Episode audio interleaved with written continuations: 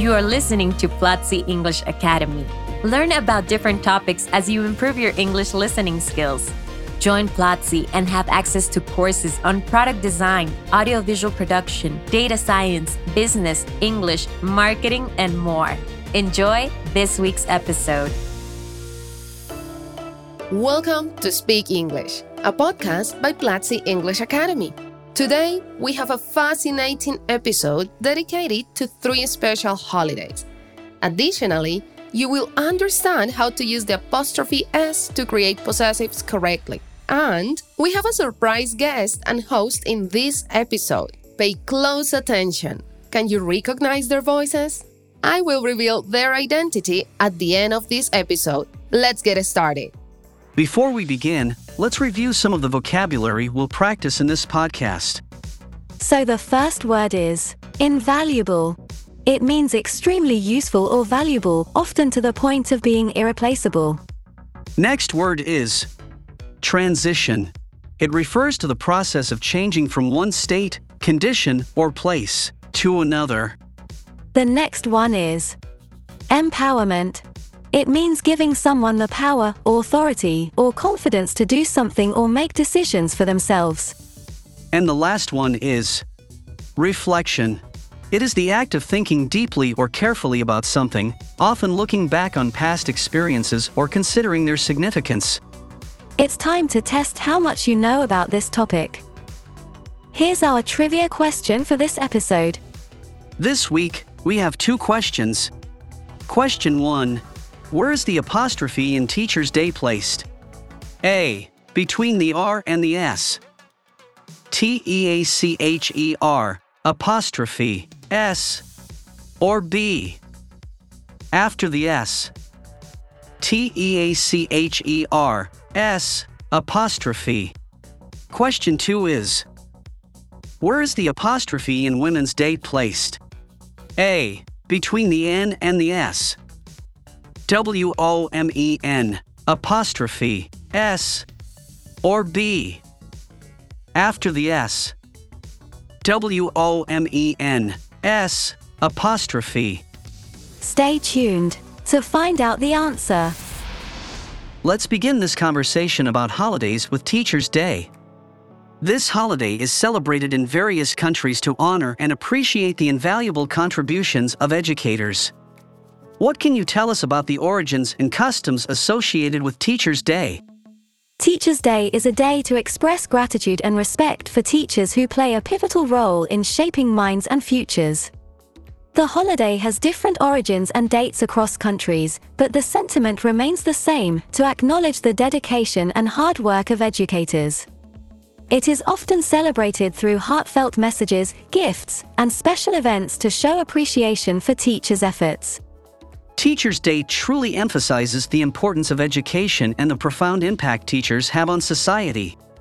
Now, diving into the language itself, how do we use the possessive in this holiday?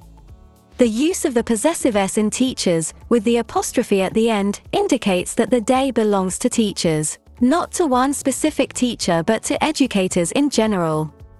The word is in plural and that's why the apostrophe used to indicate possession must be placed after the S that forms the plural. After that thorough explanation, let's move on to New Year's Eve, a holiday that marks the transition from one year to the next. What makes this night so significant and festive? And where's the apostrophe placed to indicate possession? New Year's Eve is one of my favorite holidays because it's a time of reflection, celebration, and hope. It's a moment when we bid farewell to the past year and eagerly welcome the opportunities and possibilities of the upcoming one. Festivities often include lively parties, fireworks, and countdowns to midnight, signifying the start of a fresh chapter. As for the possessive S in New Year's Eve, it signifies that the eve belongs to the new year. It's a way of acknowledging that it's the night before the new year arrives. Year in this case is singular, so to form the possessive, we add apostrophe and the S after it. New Year's Eve truly embodies the spirit of new beginnings and optimism. Lastly, let's discuss International Women's Day, a day dedicated to honoring the achievements and contributions of women worldwide. What is the significance of this important holiday? International Women's Day is a global celebration of women's rights, equality, and empowerment. It serves as a reminder of the progress made and the work that remains to be done in achieving gender equality. It's a day to honor the remarkable achievements of women and to advocate for their rights and well being. In this case, the apostrophe goes before the S. If you're wondering why, as it is plural just like Teacher's Day.